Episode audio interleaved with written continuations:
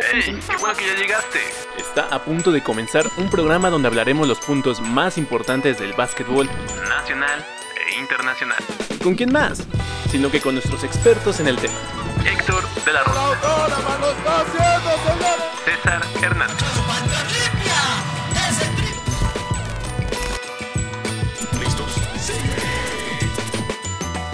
Y producido por Kevin Martin. No te despegues, que esto es Balón al aire. Iniciamos en 3, 2, 1.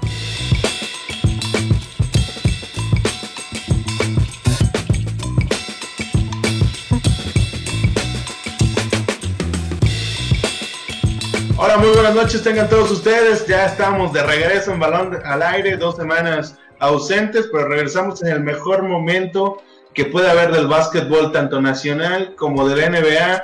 César Hernández, finales de NBA.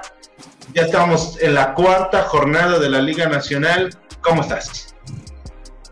Hola Héctor, hola a todo el equipo de producción que trabaja arduamente para llevar esta transmisión. Una disculpa por las últimas dos semanas, no fue cuestión mía, eso sí cabe, cabe aclararlo. Eh, pero es un gusto poder estar de nuevo hablando de básquet.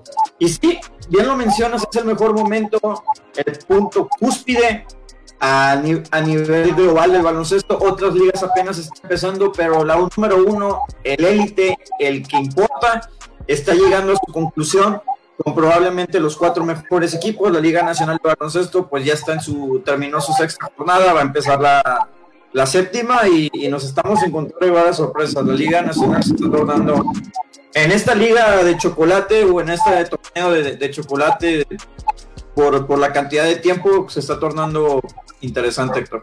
competitiva, ¿no? Eh, vamos a arrancar con la Liga Nacional. Creo que es la temporada que puede ser más competitiva de los últimos años por el tiempo de preparación que tuvieron los equipos. Ojo, por las bajas que van a estar teniendo los equipos. Tanto una lesión, prácticamente estás fuera de la temporada.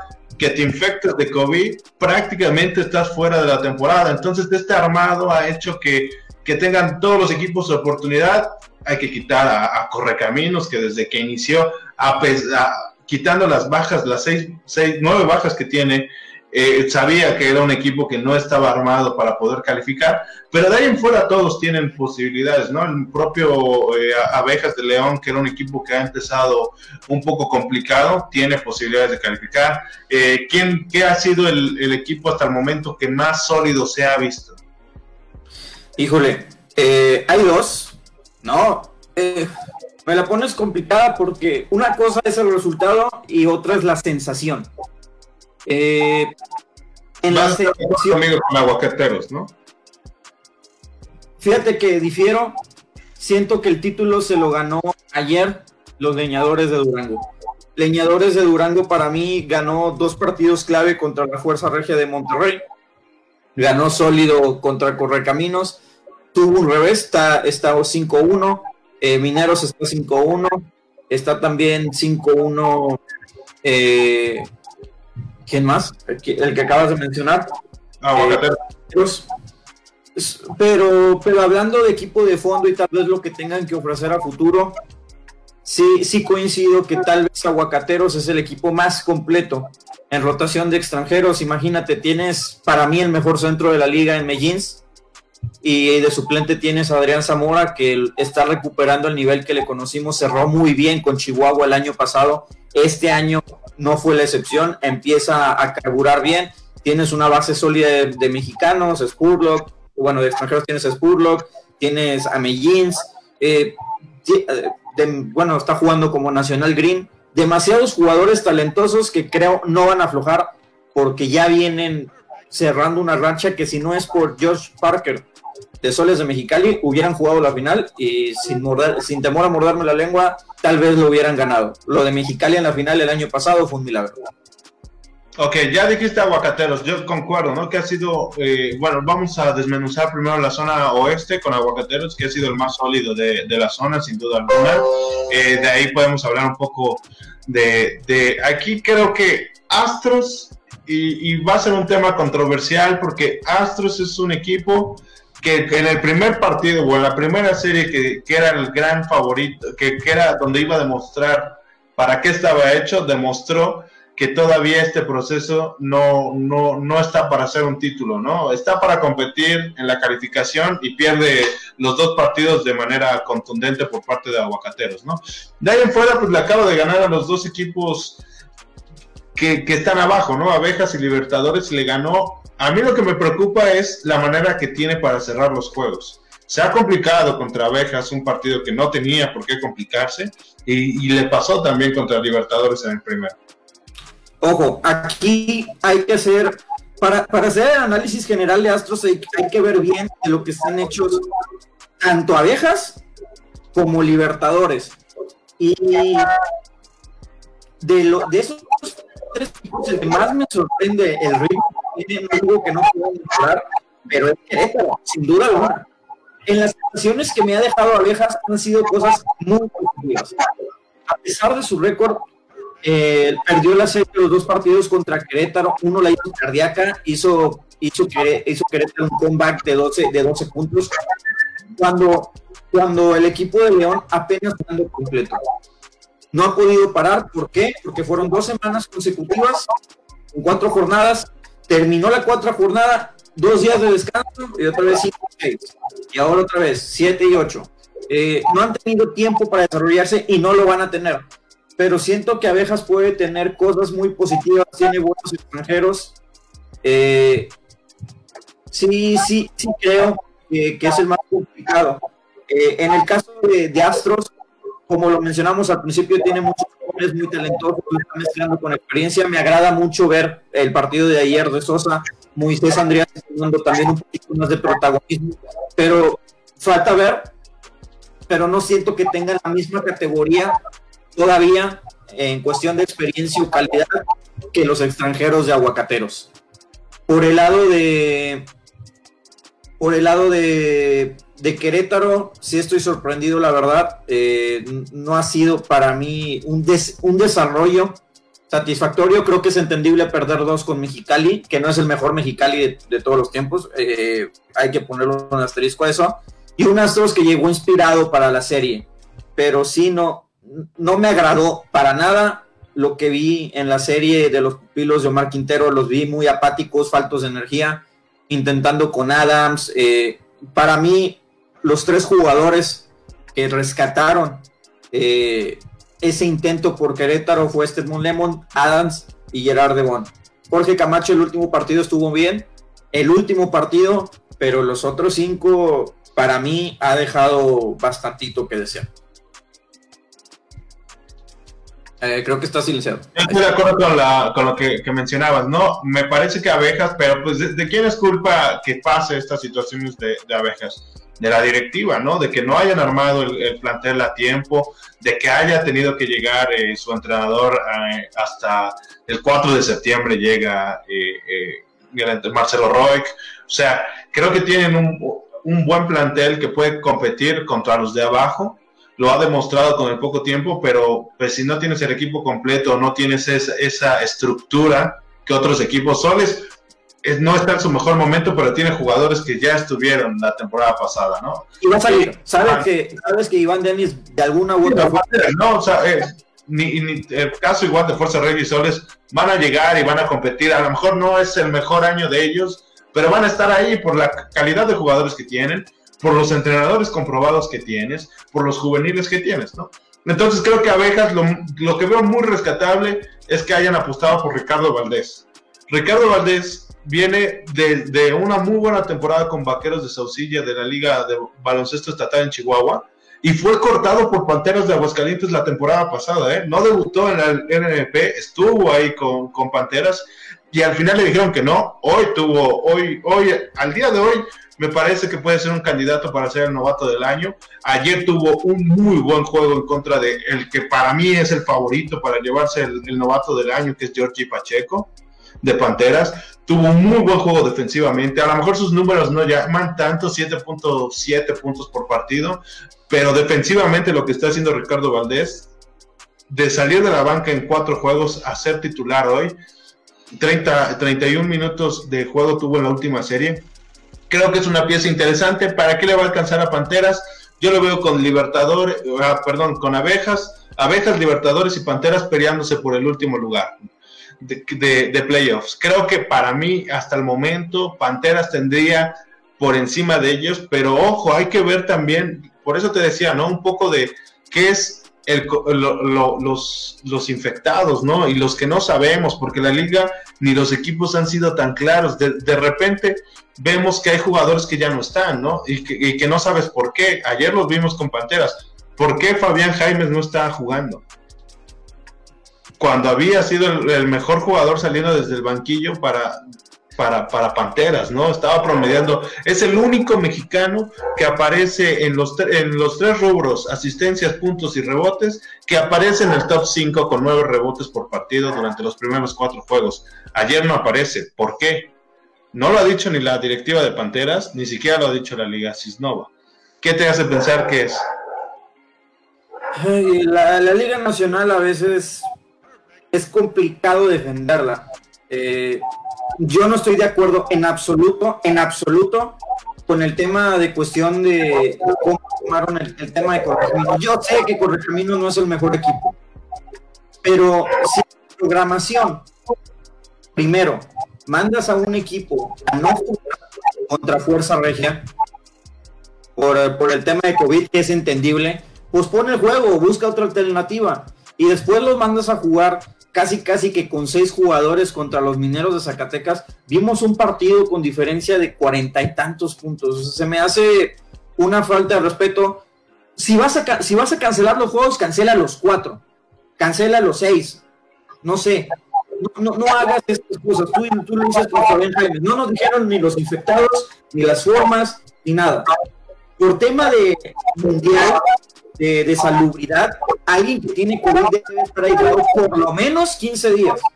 En esos 15 días jugamos contra Durango y Durango a los cuatro días ya estaba jugando contra alguien más. Fue de un día a otro, ok. Tuvieron convivencia directa los jugadores que estaban en duela con los jugadores que probablemente se infectaron. No sabemos ni quién, no sabemos ni cómo, no sabemos nombres, pero sabemos que un equipo estuvo en un lado jugando, jugaron juntos y, de repente a lo mejor uno da negativo, pero tal vez se lo pasó a alguien más. E, e, este afán de querer hacer las cosas a prisa, sin decir nada, está muy padre su video de Facebook, está muy padre su reloj, está muy padre todo lo que hacen, pero deben de tener las normas claras. No solo por ellos, ponen en riesgo probablemente a familiares de jugadores, a equipo técnico que tenga, que tenga problemas de obesidad, problemas de edad, problemas de neumonía, de lo que sea, no siento que haya sido una forma correcta. Tú lo dices con Fabián Jaime, pudo haber sido un tema de lesión, pero tal vez este sospechosismo te puede dar otro tipo de indicio. Eh, yo no estoy de acuerdo en cómo están haciendo las cosas la liga y sí creo que, que esto vuelven bien puede terminar mal para todos. En especial en Estoy de acuerdo para, para cerrar, ¿no? La zona, creo que va a ser un, lo que viene, ¿no? Porque se está jugando lo más rápido posible. Ya el 26 tenemos juegos otra vez.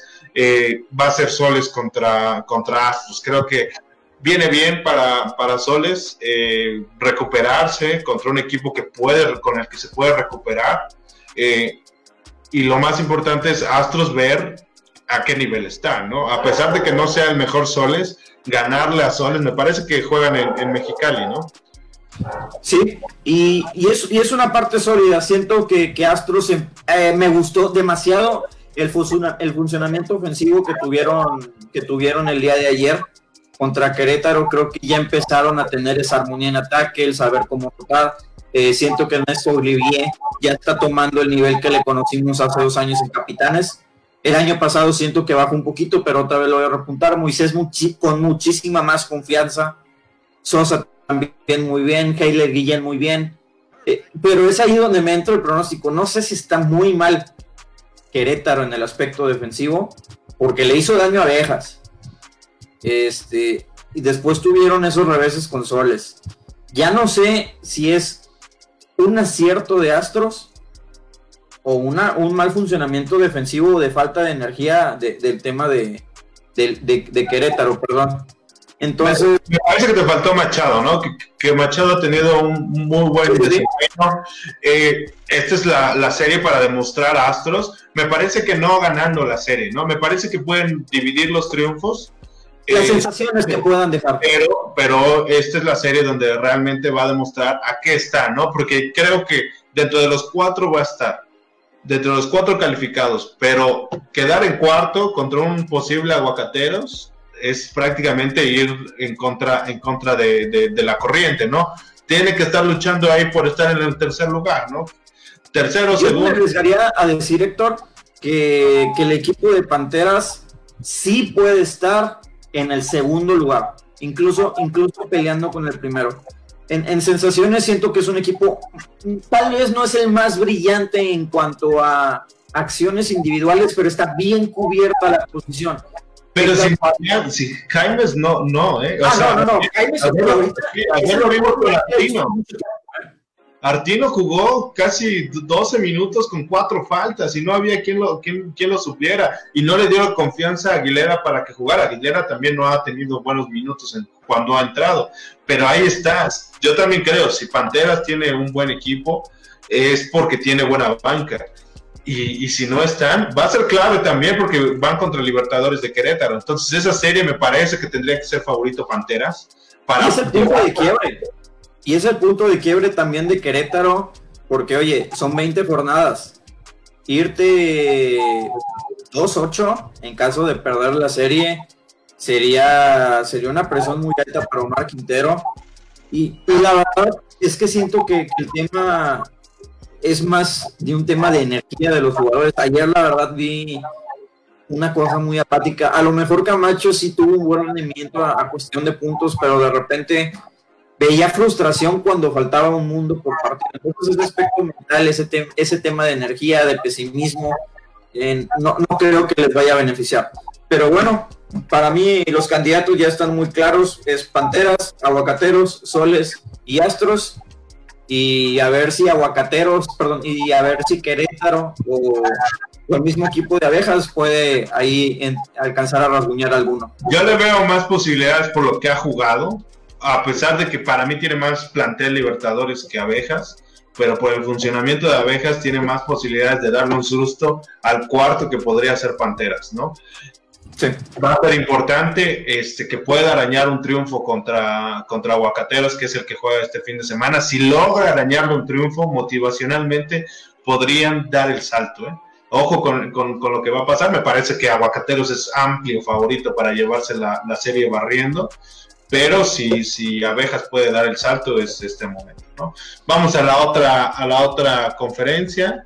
Eh, me parece que aquí ya sabemos que hay un eliminado que es Correcaminos, no ha ganado en, la temporada. Y de ahí vemos algo muy cerrado, ¿no? Vemos un sorprendentemente Fuerza Regia con solo dos triunfos y dos triunfos contra, por default, ha ganado.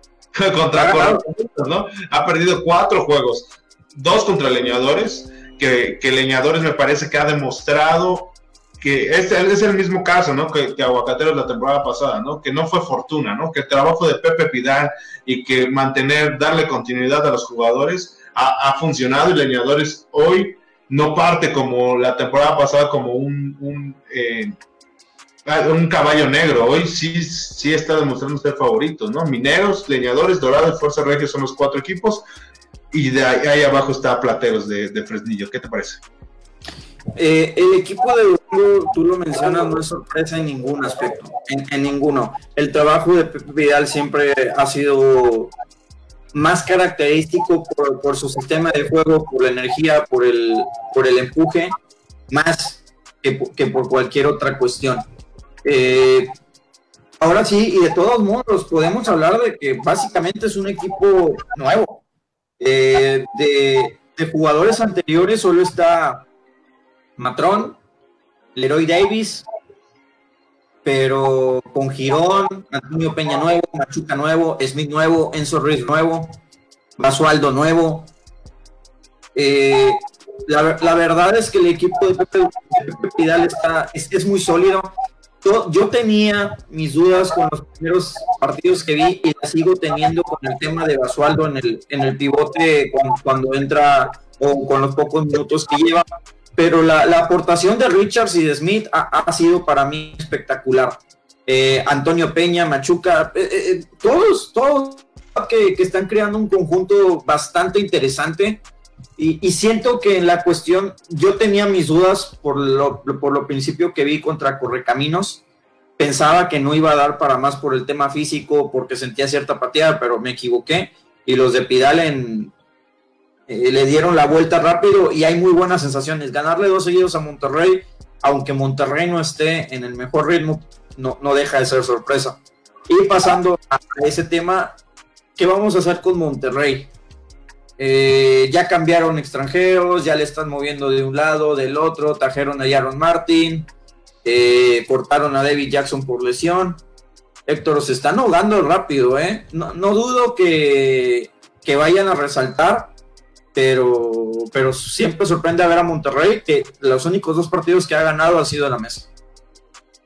Sí, pero van a estar ahí, ¿no? Yo creo que se va a meter en un tercero y ya en las finales eh, es otra cosa para el equipo de Monterrey. Ha regresado David Huertas, que eh, no, es, no es que traigas un extranjero nuevo, ¿no? Traes a alguien ya que conoce, que conoce el, el equipo, que conoce la liga, que ha sido uno de los jugadores más rentables que ha podido tener la liga.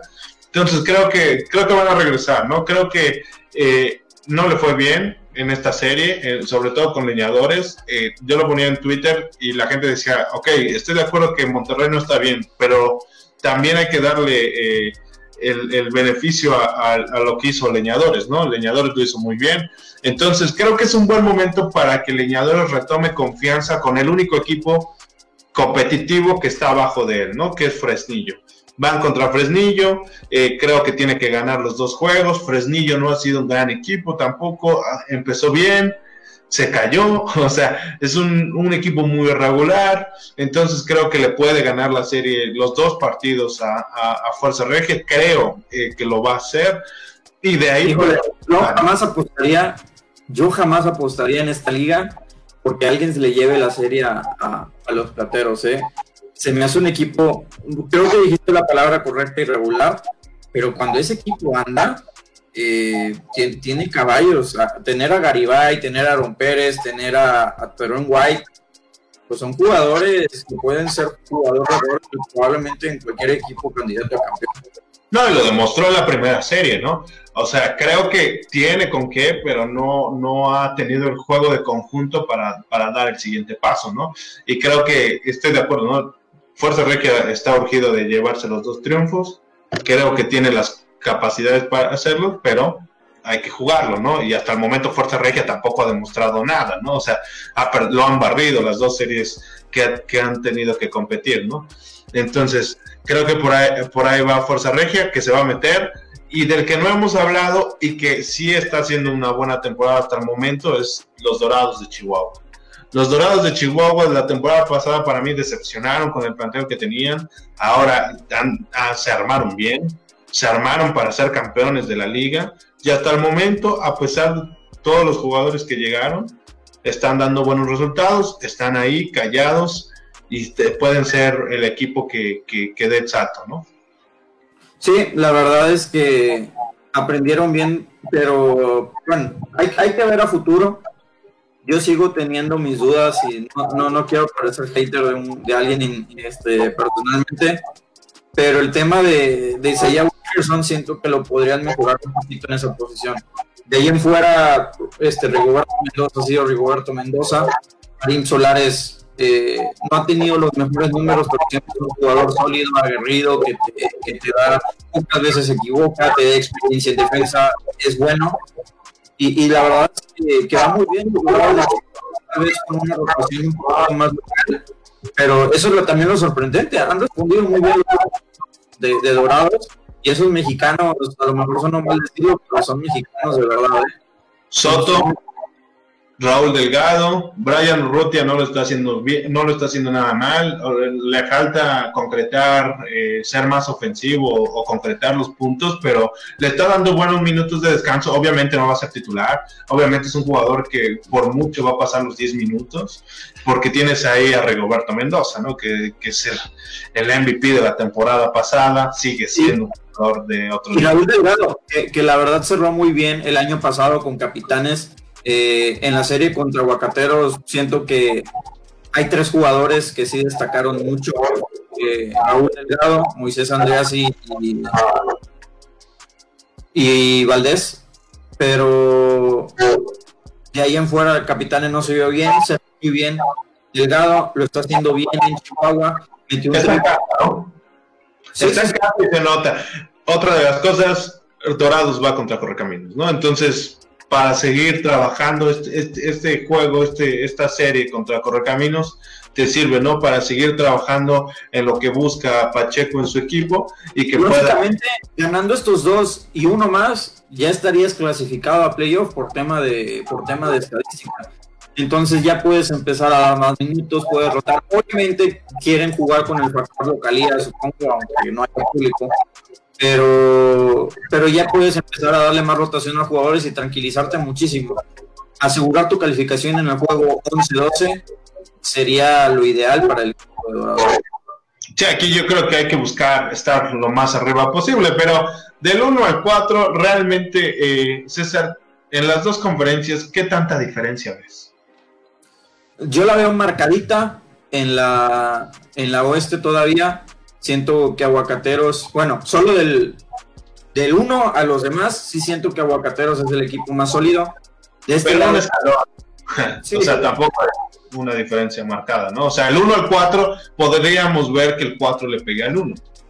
Sí, y aquí en la zona, en la, en la zona este, la verdad no veo todavía un candidato sólido. Mineros es el equipo con más experiencia, se puede decir, pero siento que también ya es una plantilla tal vez que pueda ser sorprendida o que ya puedas estudiar un poquito más por el tiempo que llevan jugando juntos.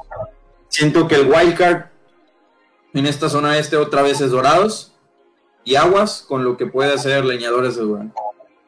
Ok, pues ya estamos a unos minutos de, ver la NBA. Eh, vamos a hablar un poquito, o si quieres tocar el tema de la narración de aguacateros de Michoacán. La verdad no lo vi, pero sí vi que le tundieron allá a una compañera con todo. La, este, la verdad no lo vi, pero, pero sí, sí, sí, sí, supe que estuvo medio ¿Qué pasó? Cuéntame. La verdad yo, yo no supe nada. Pero es, yo creo que más, más que el hecho de la compañía es la realidad que tenemos. Tú, tú que narraste eh, con, con Tampico, realmente cuál es el scouting para tener narradores de básquetbol para narrando, ¿no? Realmente existe. porque tendrá muchos compañeros, ¿eh? sería muy fácil.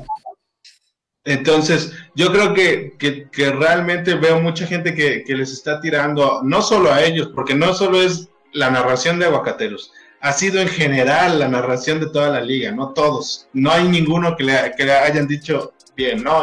incluyéndonos cuando estuvimos en, en, narrando. Sí, yo la verdad, yo la verdad tengo, tengo que admitirlo, sí, sí creo en mi calidad como narrador, pero sí, a veces al no tener línea marcada, eh, no hay un filtro, no te dan una línea. A veces uno se le puede botar la canica o se más por no tener esa línea. Al menos algunos, y, y por ejemplo en Chihuahua, que tienen mucho conocimiento de básquet, creo que tú y yo nos los podemos defender bien, pero de repente no, no es nada de los compañeros, simplemente que hay gente que tal vez no tiene la preparación y le piden un trabajo para el cual no está preparado y la gente debe de entender también eso. Hay muchas personas que simplemente les piden hacer ese trabajo y puede que batallen en encontrar la, solución.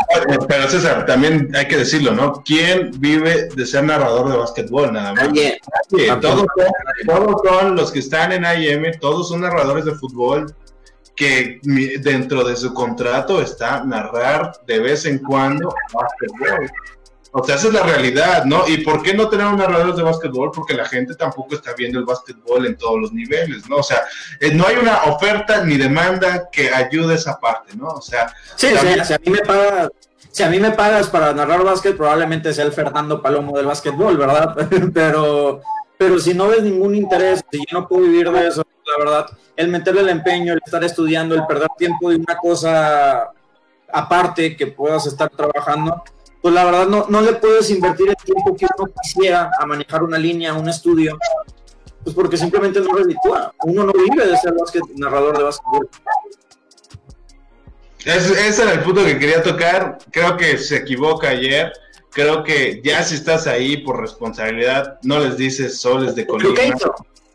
Pues les dijo ah, soles de hubo, hubo, muchas situaciones ahí, creo que es, es importante, pero eh, hay que entender un poquito más la parte de, de, la profesión que, que se tiene y que no, no, no ha sido eh, valorada por, por, parte de la empresa que están, que están en este momento, ¿no? Y también por parte de la Liga Nacional, porque la Liga Nacional... Y también por parte de algunos, o sea, tampoco, no nos podemos quitar la culpa de decir, ah, es que no nos paga. Yo estoy de acuerdo, estoy de acuerdo. Que, que, que, trabajé con Grupo Multimedios la temporada pasada en conjunto con una M. No, no tengo nada que decir. Yo la verdad no acepté el pago porque dije, y, esto lo voy a decir en exclusiva, este, la verdad es que yo estaba narrando eh, con dos personas que era su primera experiencia narrando básquetbol. Entonces, no es por cargar la mano un lado o un otro, entiendo que ellos apenas iban empezando, pero al tú querer guiar a alguien más, yo también me equivocaba, porque realmente, a ver qué dijo, a ver si lo puedo corregir, este, tengo que analizar, tengo que narrar, tengo que hacer, y probablemente yo no haya entregado eh, el mejor producto posible. Yo le dije, ¿sabes qué? No me cobres, pero estoy aquí tratando de hacer un trabajo bien. Si a mí me van a pagar también, el, el que, el que tiene ya el micrófono en mano tiene cierta responsabilidad al menos de saber los nombres de los jugadores, al menos saber algún dato, al menos saber las reglas del juego. Nos pasó una vez que en una, la, novatada que nos pasó aquí en Tampico, que estaba un partido contra Mineros, mis compañeros, eh, una vez ya se les dijo y corrigieron para la siguiente vez, pero marcaron empate, eh, este, terminando el partido. Entonces, e, e, ese, ese tipo de cuestiones, entiendo también, como, como lo estaba mencionando al principio, uno no se puede, no vive de esto, pero ya si estás del otro lado tienes que tener una responsabilidad con la gente que te escucha, porque al final a lo mejor a ti te vale, pero a las 1200 personas que están viendo el partido probablemente no les valga eso y tú les estás transmitiendo una emoción, eh, el equipo de su ciudad, lo que sea. hay que ser un poquito más dedicados y a las personas que contratan, pues también saber dar algo para, para que la gente, para quien narre, pues crear ahí una, una buena conclusión. No, y bueno, también ya la, la, la de Aperdis, ¿no? No te metas en broncas. Si lo desconoces, no lo vas a aprender en un día, no te metas en broncas, ¿no? No, no hagas de más. No critiques. Sí, lo más fácil, ¿no? Eh, creo que sonará mal, pero si ya estás en ese momento, ya no te metas en broncas, no, no te metas en broncas. Pero bueno, ahí queda, queda para la anécdota lo que pasó, lo que pasará, ojalá este cambie, ojalá también eh, todos, los, todos los narradores que estuvieron ayer en Twitter, mucha gente les tiró. Eh, también hagamos una, una, una, retrospectiva de lo que nosotros estamos entregando, ¿no? Porque te voy a poner el dato, ningún, muy pocos narradores y, y hubo para mí lo que ha sido mejor, la mejor que ha sido la de Astros, porque han puesto a Zúñiga y porque está este Francisco, se me fue el nombre ahorita, ¿no? Pero está Francisco que ha narrado fútbol durante muchos años y conoce, ojo, conoce de hace muchos años, actualmente no lo conoce, ¿no? Entonces, creo que es, es, es un, buen momento para, si quieres dedicarte a esto, si quieres dar ese plus, conocer toda la, toda la perspectiva que hay, ¿no? No hay ningún narrador que se sepa la historia de los mexicanos es correcto. A, punto, ¿no? A punto, ¿no? Eh, o sea, es muy difícil también, es muy difícil hacerlo porque... si quieres dedicar a esto, básicamente no tienes competencias. tú estás viendo y crees que tienes talento, date, ¿eh? ya estás. Pues así, pues así creo que es una buena anécdota de lo que pasó. Eh, mandamos saludos a, a, Viviana Gil, a los gemelos del deporte que nos están siguiendo. Los gemelos del deporte son dos muchachos de San Carlos que juegan maravilloso. Les mando un saludo. Eh, vamos a cerrar con lo de la, NBA. Los Celtics de, de tus Celtics de, de Boston están prácticamente eliminados, no levantaron, ayer era el juego clave, no levantaron. Yo no diría prácticamente, porque sí siento que Celtics ha sido y es un equipo mucho más talentoso que Miami Heat, pero creo que el tema importante, que no es tarde para sacarlo, y creo que tiene la calidad para sacar tres partidos, es el tema de saber los tiempos. Miami es un equipo que trabaja como reloj. Sabe abrir, sabe tomar tiros, sabe decisiones. En conjunto de la banca, cambia defensas. Es muy preciso. Nadie se sale del script. Celtics, cuando, cuando juega sus tiempos, cuando está enrachado, cuando está en sus formas, es un equipo superior a Miami. ¿Qué pasa? que de repente Jason Tatum agarra en una primera mitad y te mete 0 de 8 por estar tomando cuatro tiros muy forzados. ¿Por qué? Porque Kemba Walker te mete dos tiros de campo de 10. Esa inconsistencia ofensiva de los Celtics les está costando muchísimo. El tomar decisiones aceleradas, las pérdidas rápidas, el, no tener, el tener ese desfase de ritmo entre un jugador y otro en duela les, les ha costado caro. Y eso es lo que han hecho. Ha tenido episodios anónimos en Tyler Hero, eh, en Jake Ryder, eh, incluso Olenik en los primeros partidos se, vio, se vio bien. No, no, no siento que sea un abismo de diferencia, incluso con el 3-1, pero sí es verdad que Celtics tal vez deba de cambiar la mentalidad sabiendo que ahora sí está contra las cuerdas, que ya no tiene ese espacio, y decir, ¿sabes qué? Aún con todas las deficiencias que ha tenido, han sido partidos de 5, de 4, de 2 puntos. No lejos. Con diferencias de 8 pérdidas o, perder 4 eh, rebotes defensivos seguidos en una misma jugada. Sí, sí creo que Celtics puede dar el siguiente paso. Todavía no está muerto, pero Miami siento que ya encontró esa paz que necesita para seguir funcionando bien. Yo creo que hay dos cosas. Primero, creo que los Celtics pueden ganar el siguiente. Que no van a ganar la serie y que se van a ir en el sexto. Que Miami los va a terminar con 4-2. Si es que pueden ganar el próximo. Yo creo que lo van a ganar. Ahora, Miami. Miami primero tiene varias cosas que resaltar. Iniciaron la temporada, después de los minutos por, por la lesión de Dragic que había tenido Nun, Ahora, ¿quién creería que el mejor novato de Miami no fuera Kendrick Nude por, la lesión y porque no ha podido entrar a rotación y fuera Tyler Hero? Nadie lo hubiera firmado, ¿no? Ni los que ahorita se están subiendo al barco de Tyler Hero, nadie hubiera firmado que este hombre tomara las decisiones en momentos de playoffs como los ha tomado. 37 puntos de juego pasado. Ahora, lo que hace Expolstra Spolstra ha demostrado o puede demostrar que es más que LeBron James, que es un entrenador más que los títulos que consiguió de la mano de LeBron James y Dwayne Wade. Pero ¿a quién se lo debe Spolstra? A la inteligencia de Pat Riley.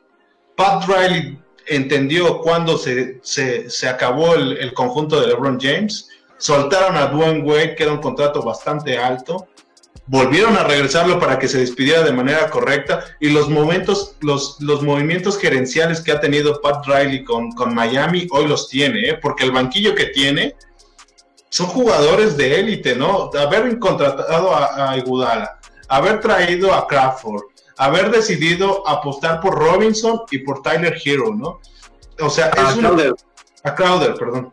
Eh, ha sido, ha sido movimientos para mí, cuando en el momento que decidieron sacar a Westside, era una decisión muy, muy complicada, ¿no? Porque Westside había demostrado ser un hombre dominante en la pintura y hoy, ¿quién tiene la razón?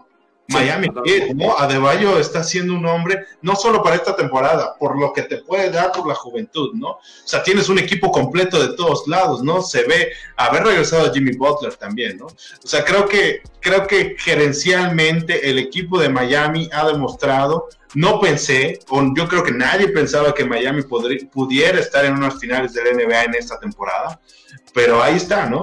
Ahí está. la diferencia la diferencia entre Celtics y Miami es Tyler Hero. Celtics con, perdón, de, la diferencia entre ellos, entre Celtics y Miami es, Tyler Hero.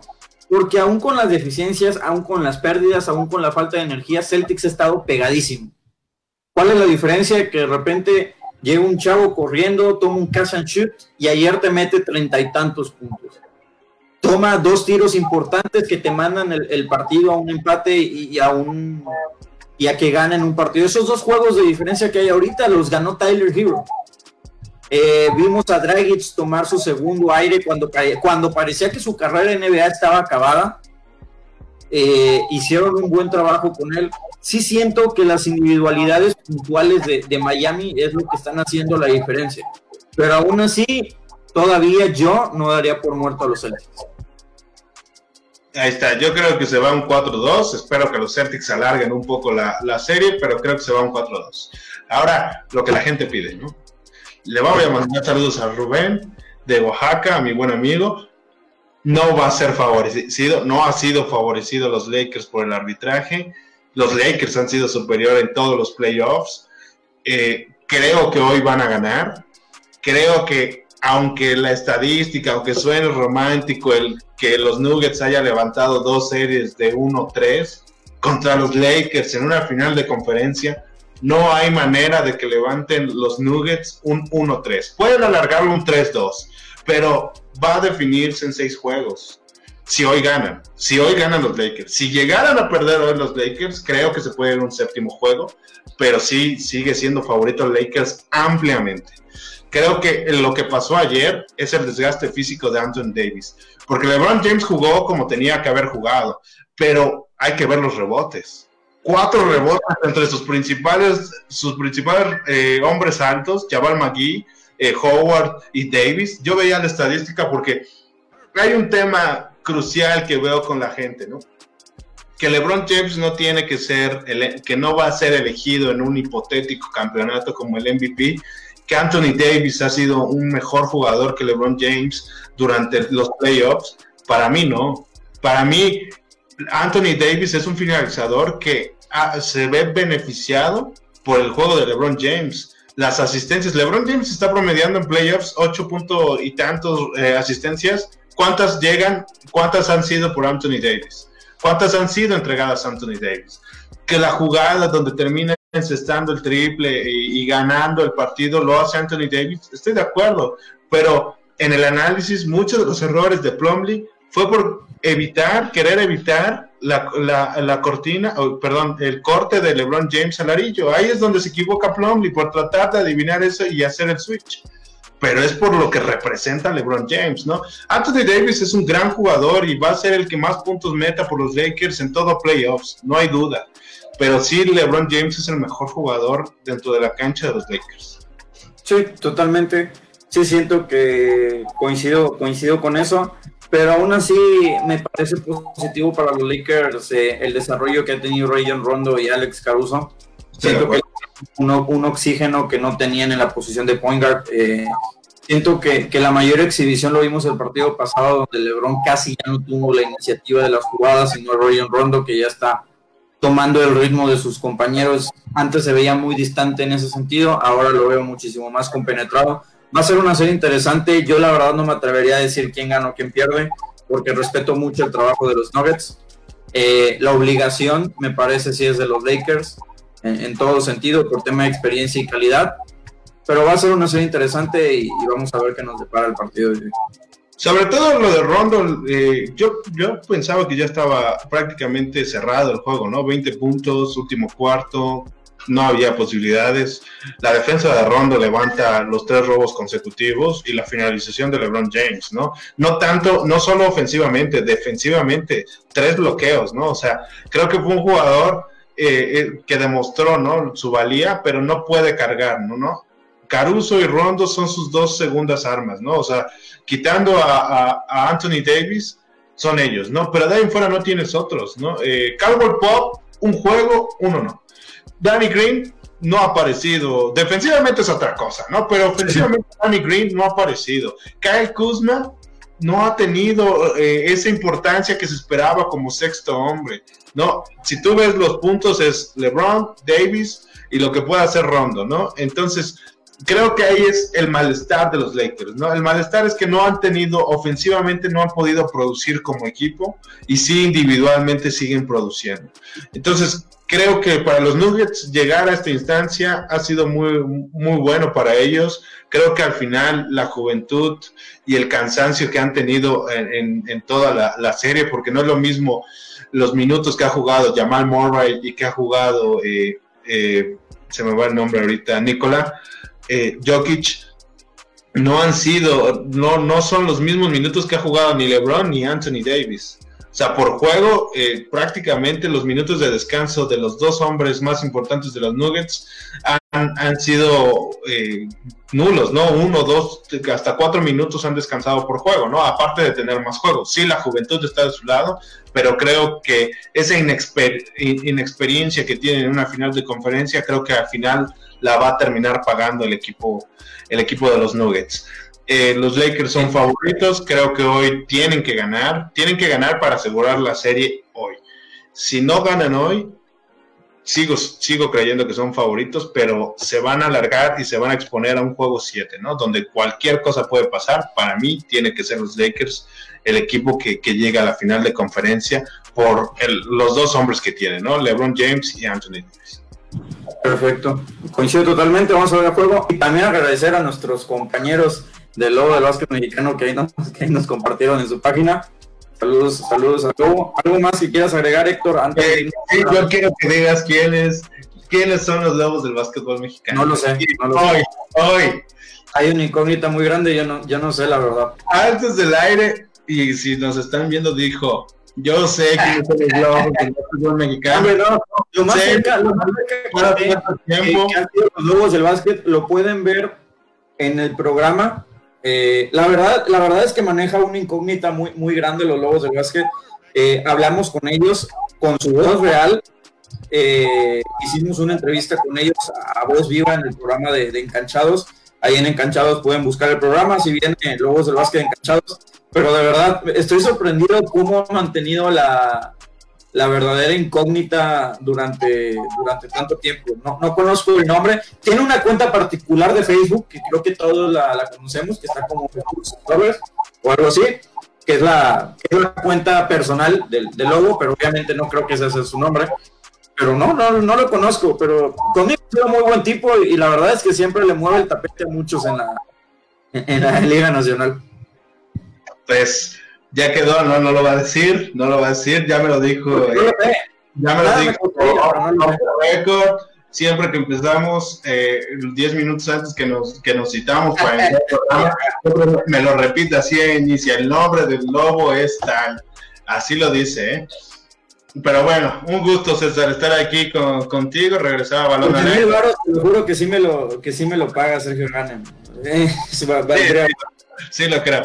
Eh, vamos a ver a los Lakers hoy ganar, ¿no? Ya vemos minutos. Pues les agradecemos, cambiemos horario, vamos a estar todos los lunes a las 9 de la noche porque la temporada eh, nos los exige, ¿no? Los juegos, todos los juegos que hay y el lunes es de los pocos días que no hay básquetbol. Entonces nos vamos a estar siguiendo ahí todos los lunes a las 9 de la noche para más básquetbol. Vamos a ver ya los mejores minutos, los mejores momentos de la NBA y vamos a estar siguiendo muy de cerca a la Liga Nacional de Baloncesto Profesional. Por mi parte es todo, les agradezco. César, un placer como siempre. Igualmente un saludo, nos pueden seguir en, Encanchados, Encancha 2 en Instagram o Encanchados en Facebook. Y un gusto compartir con Héctor y el equipo de producción que probablemente se esté divirtiendo allá en la ciudad heroica de Puebla. Dale. Estén bien, buenas noches.